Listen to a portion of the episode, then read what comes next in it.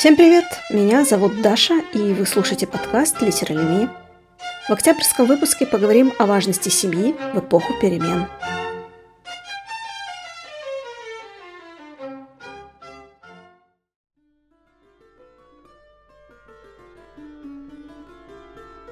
Дни стояли туманные, странные. По России на севере проходил мерзлой поступью ядовитый октябрь а на юге развесил он гнилые туманы. Ядовитый октябрь обдувал золотой лесной шепот, и покорно ложился на землю золотой лесной шепот. И покорно ложился на землю шелестящий осенний багрец, чтобы виться и гнаться у ног прохожего пешехода и шушукать, сплетая из листьев желто-красные россыпи слов. Та синичья сладкая пескотня, что купается с сентябрем в волне лиственной – в волне лиственной не купалась давно. И сама синичка теперь сиротливо скакала в черной сети из сучьев, что как шамканье беззубого старика посылает всю осень свой свист из лесов, голых рощ, полисадников, парков. Дни стояли туманные, странные. Ледяной ураган уже приближался клоками туч, оловянных и синих. Но все верили в весну. О весне писали газеты, о весне рассуждали чиновники четвертого класса. На весну указывал один тогда популярный министр. Ароматом, ну прямо-таки первомайских фиалок, задышали излияния одной петербургской курсистки. Все чего-то ждали, боялись, надеялись. При малейшем шуме высыпали быстро на улицу, собираясь в толпу и опять рассыпаясь. Петербурге, в Москве поступали так все. Поступали в средних, высших и низших учебных заведениях. Ждали, боялись, надеялись. При малейшем шорохе высыпали быстро на улицу. Собирались в толпу и опять рассыпались.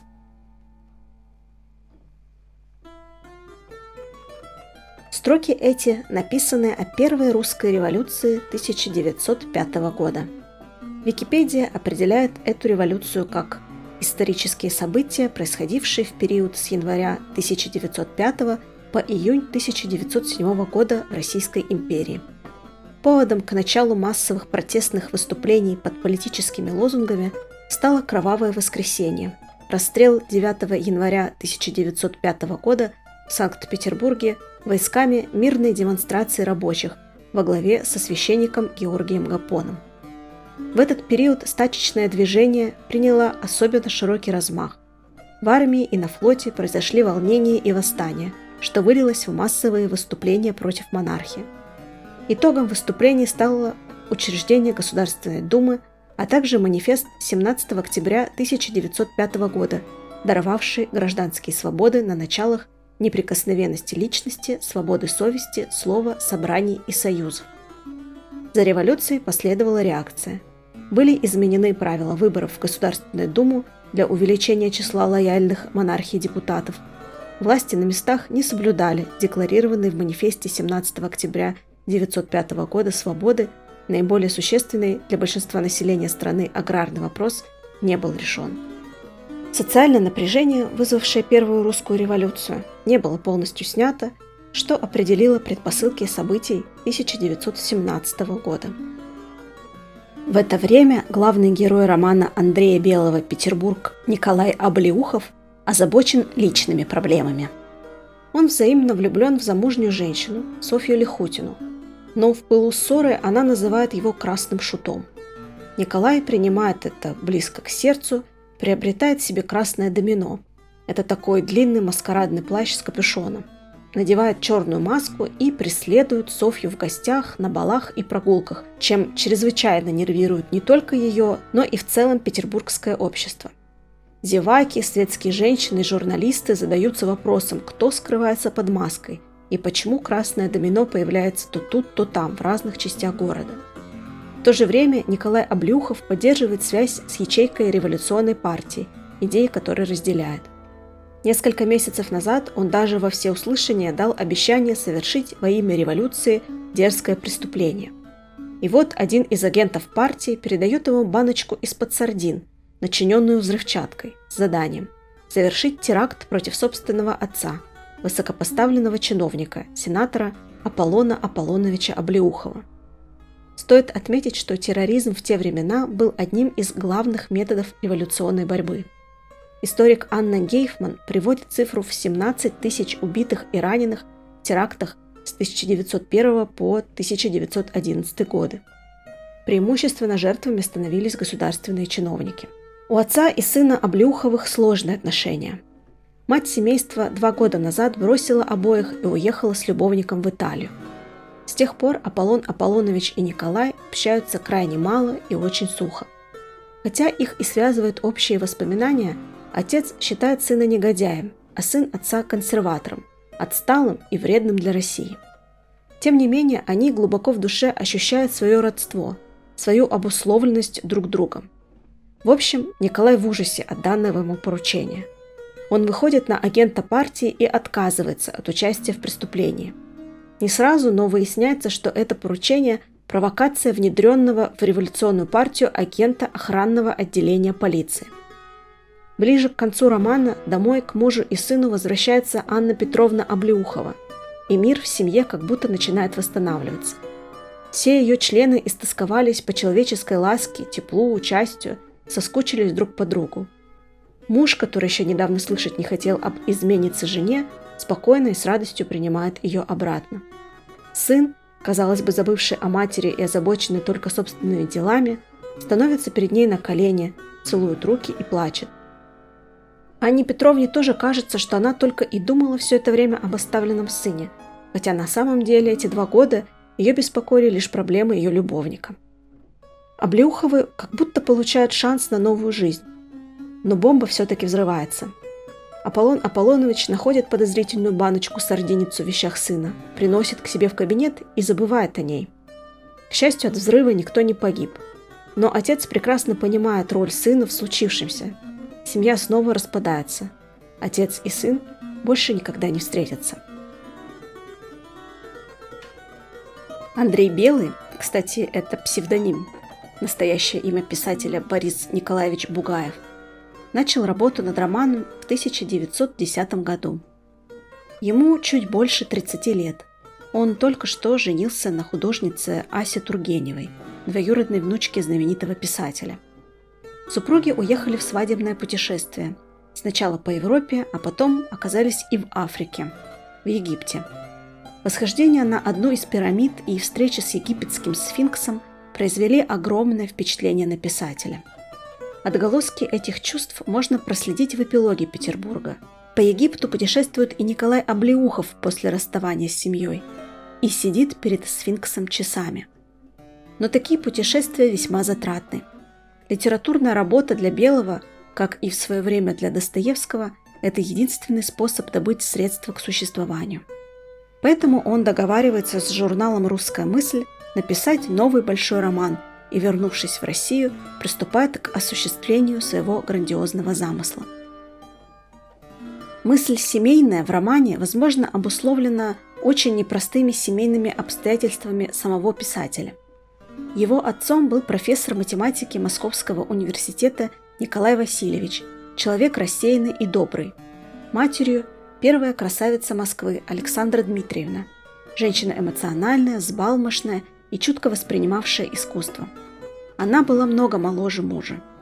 Между супругами никогда не было не только любви, но и взаимопонимания.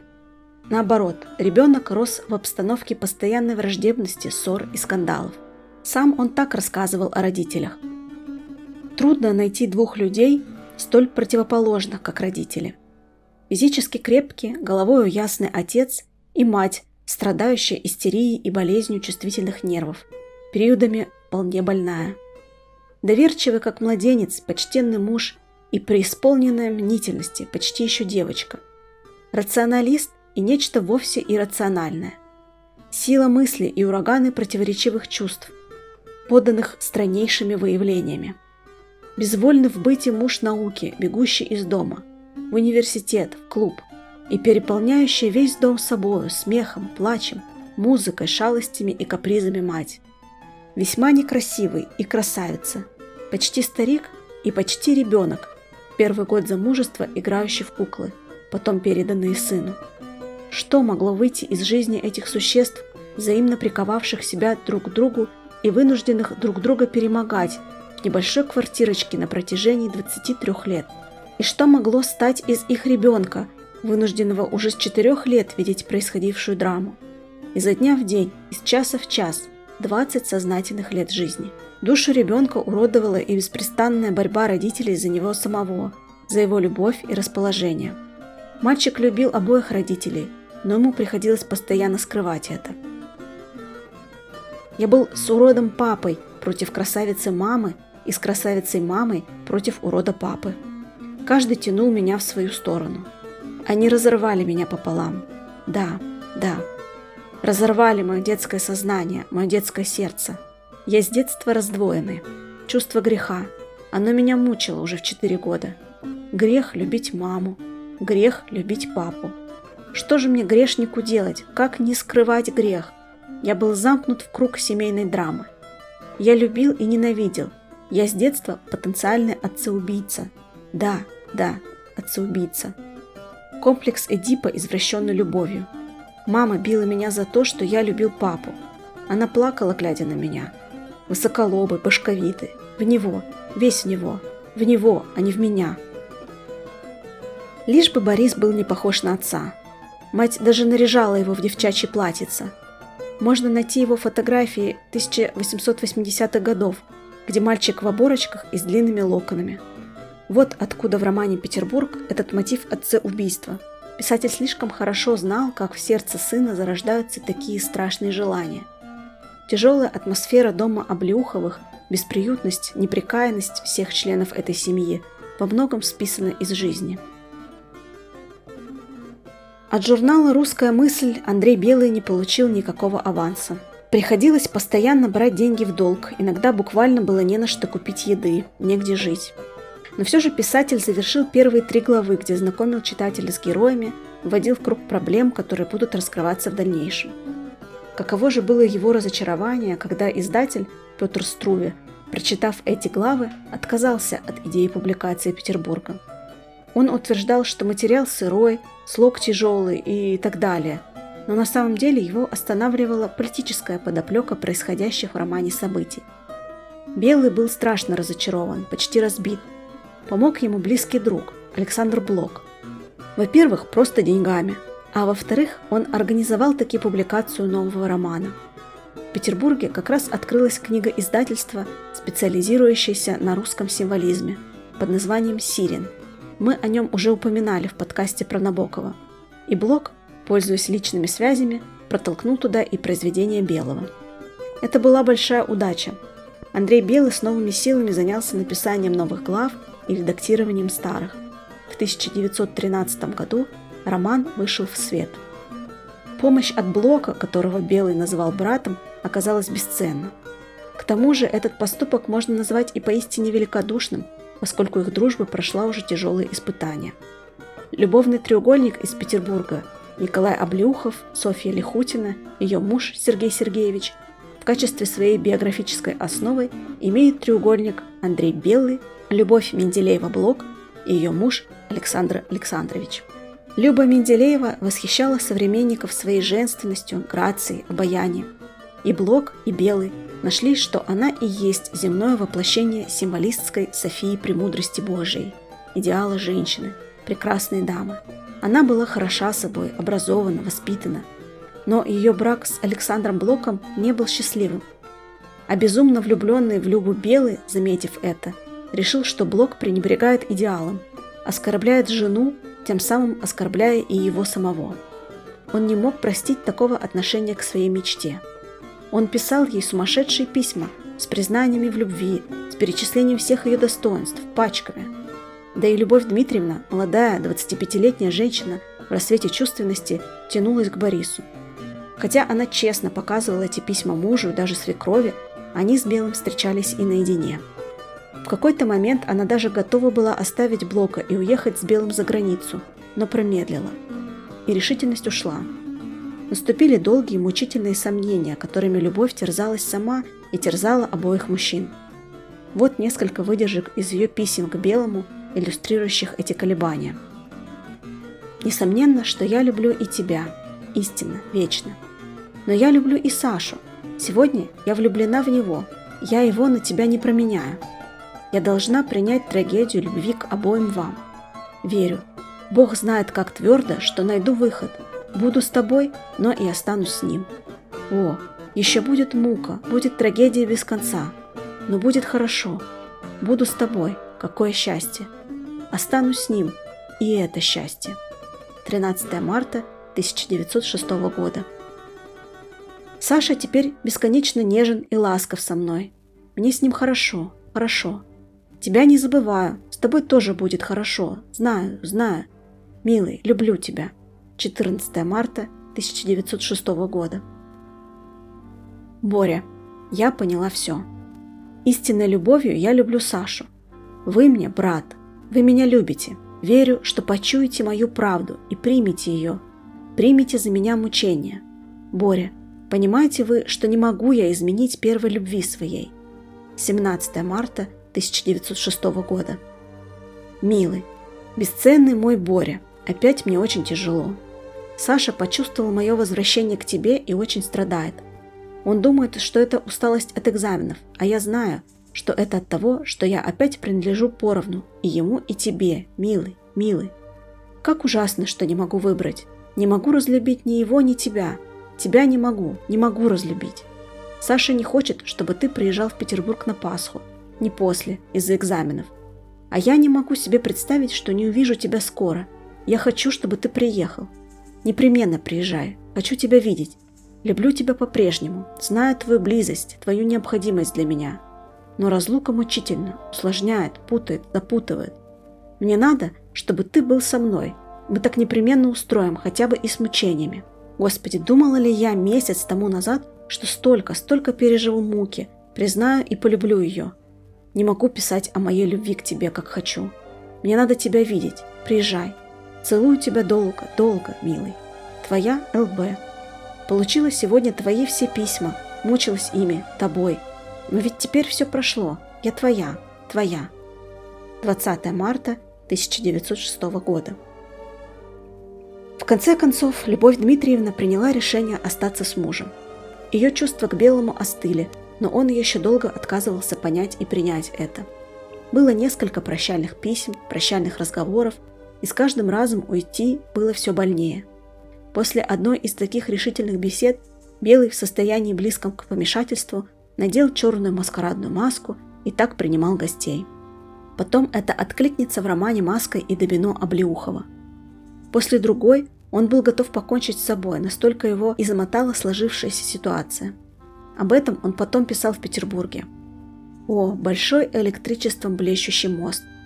О, зеленые, кишащие бациллами воды. Помню я одно роковое мгновение. Через твои серые перила сентябрьскую ночью я перегнулся, и миг тело мое полетело бы в туманы. Но все прошло, Через несколько лет восстановились отношения друзей Блока и Белого. Они просили прощения и сами простили друг друга. Между ними продолжала существовать крепкая, сильная связь двух равновеликих людей, вдохновляющих и поддерживающих один другого. Считается, что в амбивалентном, как и все в романе, образе Софьи Лихутиной, очаровательной, прелестной дамы с роскошными формами и богатейшими волосами до колен, но при этом крохотным лобиком, выражающим не слишком развитый ум, находит свое литературное воплощение личность Любови Менделеевой Блок. Но Сергей Сергеевич Лихутин все-таки мало похож на Александра Блока, а больше напоминает простодушного Дымова из чеховской попрыгуньи.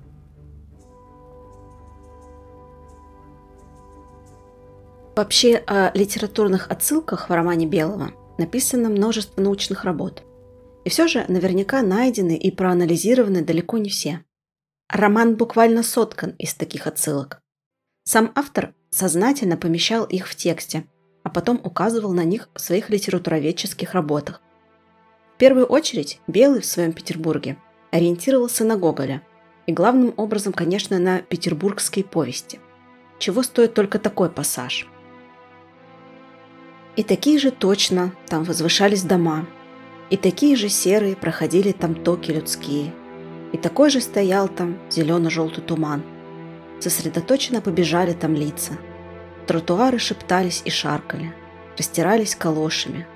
Плыл торжественно обывательский нос. Носы протекали во множестве. Орлины, утины, петушины, зеленоватые, белые. Протекало здесь и отсутствие всякого носа.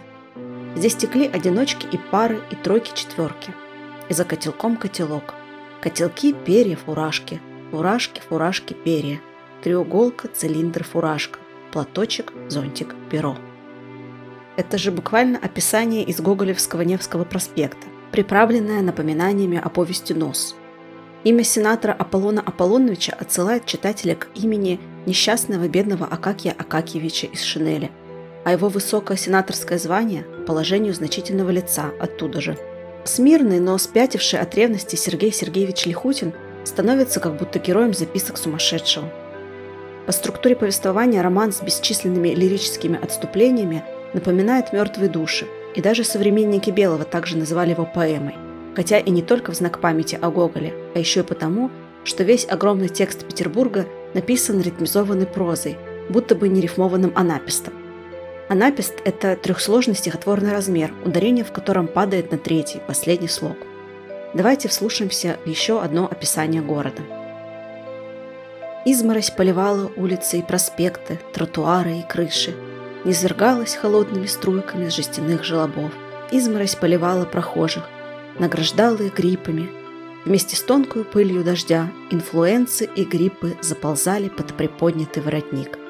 Гимназиста, студента, чиновника, офицера, субъекта. И субъект, так сказать, обыватель, озирался тоскливо и глядел на проспект стерто-серым лицом. Циркулировал он в бесконечность проспектов, преодолевал бесконечность, без всякого ропота, в бесконечном токе таких же, как он. Среди лета, грохота, трепетания пролеток, слушая издали мелодичный голос автомобильных рулат и нарастающий гул желто-красных трамваев. Гул потом убывающий снова. И прерывном окрике голосистых газетчиков. И так далее. Раньше в русской литературе такого не было. Этот роман сплошь экспериментальный. Но вернемся к отсылкам – Постоянно указывает нам автор и на творчество Пушкина, причем прямым текстом. Эпиграфом к каждой главе вступают именно пушкинские строки. Именно с героями пушкинской «Пиковой дамы», а также одноименной оперы Чайковского Лизой и Германом соотносятся Софья Лихутина и Николай Облеухов. Но главное, тут и там встречается нам на страницах романа «Медный всадник», ожившая статуя Петра Великого – так же, как пушкинского Евгения, преследует она одного из террористов, алкоголика Дудкина. Он и боится ее, и жаждет встречи с ней. В момент этой встречи он про себя называет ее «медный гость», то есть читателю напоминает еще и о каменном госте из пушкинских маленьких трагедий. Многозначный и тщательно изученный, но так и не избывший себя до конца образ медного всадника символизирует и саму Россию, опьяненную собственной славой и величием – но требующую бесконечно много у маленького человека, слепо преданного ей, и государственную власть, беспощадно уничтожающую этого человека. Размышляет над этим образом и повествователь в Петербурге. «Ты, Россия, как конь, в темноту, в пустоту занеслись два передних копыта и крепко внедрились в гранитную почву два задних. Хочешь ли и ты отделиться от тебя держащего камня – как отделились от почвы иные из твоих безумных сынов. Хочешь ли и ты отделиться от тебя держащего камня и повиснуть в воздухе без узды, чтобы не зринуться после в водные хаосы? Или, может быть, хочешь ты броситься, разрывая туманы через воздух, чтобы вместе с твоими сынами пропасть в облаках? Или, встав на дыбы, ты на долгие годы Россия задумалась перед грозной судьбою, сюда тебя бросившей. Среди этого мрачного севера, где и самый закат многочасен, где самое время попеременно кидается то в морозную ночь, то в денное сияние. Или ты, испугавшись прыжка, вновь опустишь копыта, чтобы, фыркая, понести великого всадника в глубину равнинных пространств из обманчивых стран. Да не будет. Раз, взлетев на дыбы и глазами меряя воздух, медный конь копыт не опустит. Прыжок над историей будет. Великое будет волнение рассечется земля. Наиболее явно на Белого в этом романе повлияли три автора. И третий, конечно же, Достоевский. И от Достоевского здесь глубокая проработка характеров героев, анализ их душевных движений, в первую очередь желания и способности переступить через закон. Сценой, повторяющей разговор сошедшего с ума Ивана Карамазова с чертом, можно назвать диалог революционера-алкоголика Дудкина с привидевшимся ему персидским певцом Шишнарфне, который также мучает его тяжелыми вопросами и уличает в двуличии. В результате Дудкин убивает организатора теракта против Облеухова-старшего. Заколов провокатора маникюрными ножничками, он садится на его тело верхом с протянутой рукой, повторяя позу все того же медного всадника. Кстати, этот самый провокатор по фамилии Липанченко отчасти схож с героем Достоевского Петром Верховенским, управляющим ячейкой террористической организации, ловко манипулирующим нужными ему людьми и при этом разговаривающим с ними издевательски насмешливо. Николай Аполлонович Облеухов и своей склонностью к эксцентричным поступкам, вспомним «Красное домино», да и внешностью, напоминает другого героя бесов, Ставрогина, тоже Николая. Оба они на первый взгляд писанные красавцы, и в то же время есть в них что-то неуловимо отвратительное, отталкивающее. Лица их напоминают застывшие маски. Оба они вступают в связь с преступным тайным обществом и не могут из этой связи выпутаться. Та любовь-ненависть, которую испытывают друг другу отец и сын, парадоксальна, но при этом неизбежна – Само появление на свет Николая Облюхова сопряжено с болью и преступлением. Как же ему не вырасти негодяем? Аполлон Аполлонович осознает это вдруг, только спустя годы. И вспомнилась девушка. Это было тому назад 30 лет. Рой поклонников. Среди них еще сравнительно молодой человек Аполлон Аполлонович Облеухов, уже статский советник и безнадежный вздыхатель. И первая ночь. Ужас в глазах оставшейся с ним подруги. Выражение отвращения, презрения, прикрытое покорной улыбкой. В эту ночь Аполлон Аполлонович Облеухов, уже статский советник, совершил гнусный, форма оправданный акт. Изнасиловал девушку. Насильничество продолжалось года, а в одну из ночей зачат был Николай Аполлонович между двух разнообразных улыбок, между улыбками похоти и покорности – Удивительно ли, что Николай Аполлонович стал впоследствии сочетанием из отвращения, перепуга и похоти? Надо было бы тотчас же им приняться за совместное воспитание ужаса, порожденного ими, очеловечивать ужас. Они же его раздували. И раздувшие до крайности ужас разбежались от ужаса. Аполлон Аполлонович управлять российскими судьбами, Анна Шпетровна удовлетворять половое влечение с Монталини, итальянским артистом. Николай Аполлонович – философию. Их домашний очаг превратился теперь в запустение мерзости. Появление на свет в результате насилия роднит Николая Облюхова со Спердяковым Достоевского. С ним же, так же как и с Митей Карамазовым, проявляется связь и в идее отцеубийства. Но Аполлон Аполлонович способен понять и осудить совершенное им, и от этого готов простить и по-новому начать жизнь с вернувшейся женой и пересмотреть отношения с сыном – если только это возможно. Сам образ сенатора и его жены, кстати, перекликается с Анной и Алексеем Карениными у Толстого. Даже постоянно акцентируется внимание на сенаторских ушах. А ведь именно уши в первую очередь неприятно поразили Анну, когда она встретила мужа после разлуки, уже влюбившись во Вронского. Эти же уши символизируют у Белого неотменяемую, неразрывную, хоть и всячески отрицаемую героями связь отцов и детей – Тут находит свое отражение еще и классический тургеневский конфликт. Николай Облюхов, в этом контексте особенно важное и ироничное значение имеет фамилия героя, бывало часами простаивал перед зеркалом, наблюдая, как растут его уши. Они вырастали. Уши никуда не денешь, не спрячешь свою связь с гнусным консерватором, сухим, мелочным, скучным и вредным человеком, стоящим на пути революции. Уши будут всегда напоминать о том, Откуда они такие у непутевого распутника, насмешника, юнца без корней, без культуры, без принципов? Это далеко не все из аллюзий белого классики, которые можно обнаружить в этом романе. Но главная тройка авторов – Пушкин, Гоголь, Достоевский – как известно, являются создателями того самого петербургского мифа или петербургского текста, который стал неотменимым и заметным явлением в нашей литературе. Андрей Белый в своем Петербурге продолжает и развивает эту традицию, и отрицать это невозможно. Сам Белый не жил подолгу в Петербурге, но в полной мере ощутил заразительную тягу к сумасшествию, смерти, разлитую по улицам города. Ведь именно там он, обезумев от страсти, чуть не утопился в реке. Иосиф Бродский в свое время говорил, «О Белом я скажу сейчас ужасную вещь. Он плохой писатель. Все.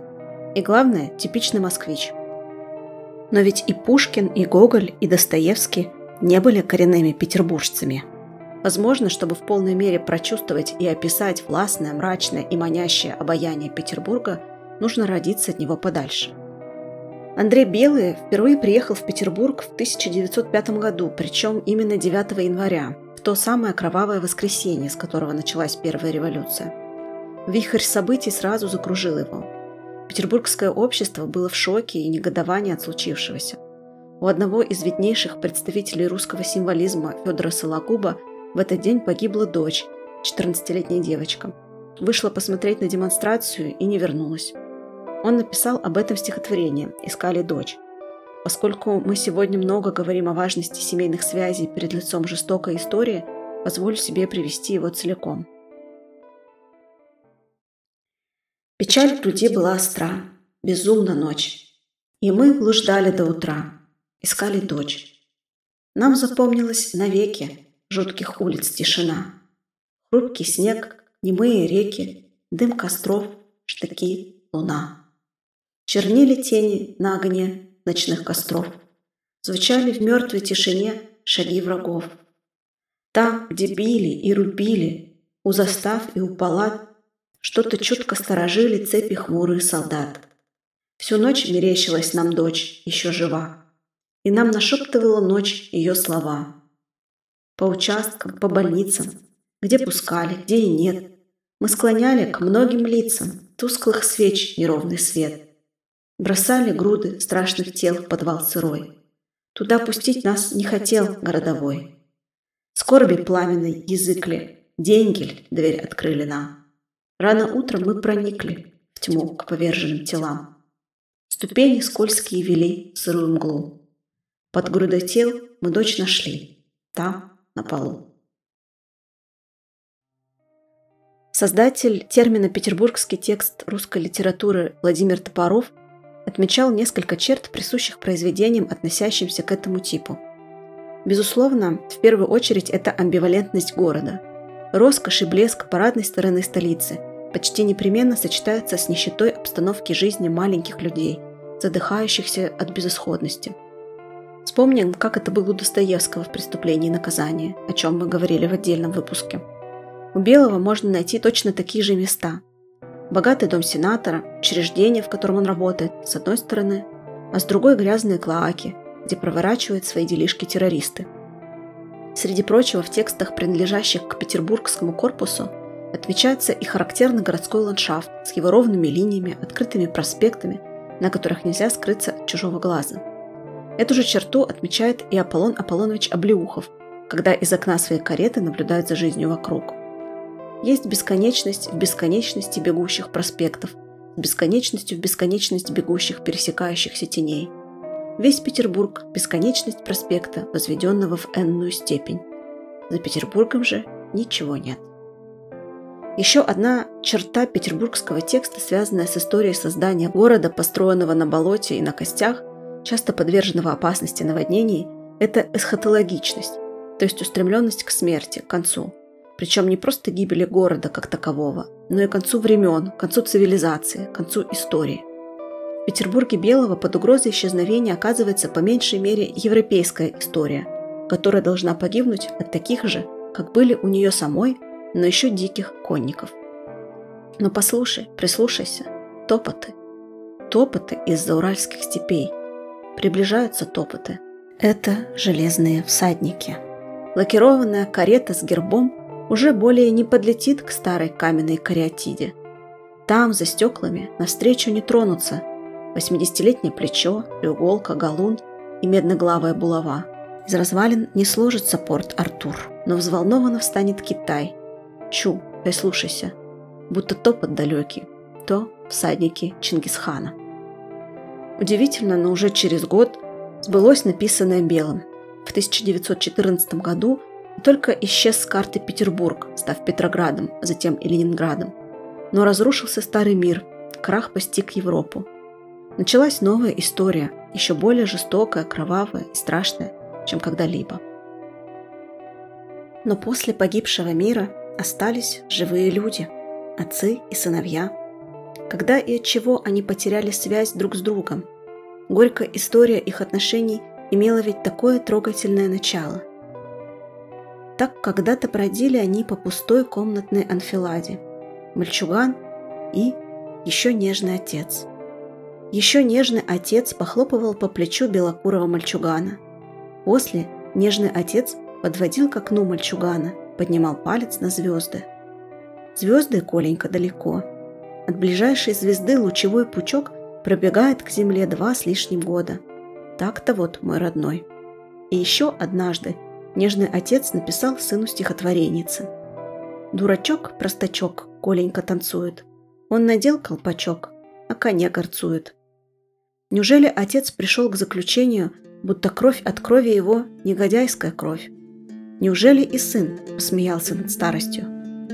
Дурачок, простачок, Коленька танцует. Он надел колпачок, на коне горцует. Было ли это? Может быть, не было этого? Нигде, никогда. Аполлон Аполлонович вспомнил, ведь этот посторонний, Петрушка, был маленьким тельцем. Тельце это бывало, он с отеческой нежностью таскал на руках. Белокудрый мальчоночек – надев колпачок из бумаги, взбирался на шею. Аполлон Аполлонович, детонируя и срываясь, с хрипотой напевал «Дурачок-простачок, Коленька танцует, он надел колпачок, на коне горцует». После он подносил ребенка вот к этому зеркалу. В зеркале отражались и старый, и малый. Он показывал мальчику отражение, приговаривая «Посмотри-ка, сыночек, чужие там». Иногда Коленька плакал и потом кричал по ночам. А теперь, а теперь Аполлон Аполлонович увидел не тельце, а тело. Чужое, большое. Чужое ли? И отец, и сын помнят эту песенку. Помнят, как были родными друг другу. Сквозь ненависть, фальшь, ложь, презрение проступает любовь, сострадание, жалость. Родные люди, в своей ограниченности погубившие родину, продолжают тянуться друг к другу, когда между ними лежит бомба с заведенным часовым механизмом. И даже после того, когда бомба уже взорвалась, они еще тянутся. Помнит и думает о сыне старичок, вышедший в отставку, пишущий никому не интересные мемуары, помнит до самой смерти. Помнит и думает об отце сын, шатаясь по свету, часами глядя в лицо осыпающемуся сфинксу.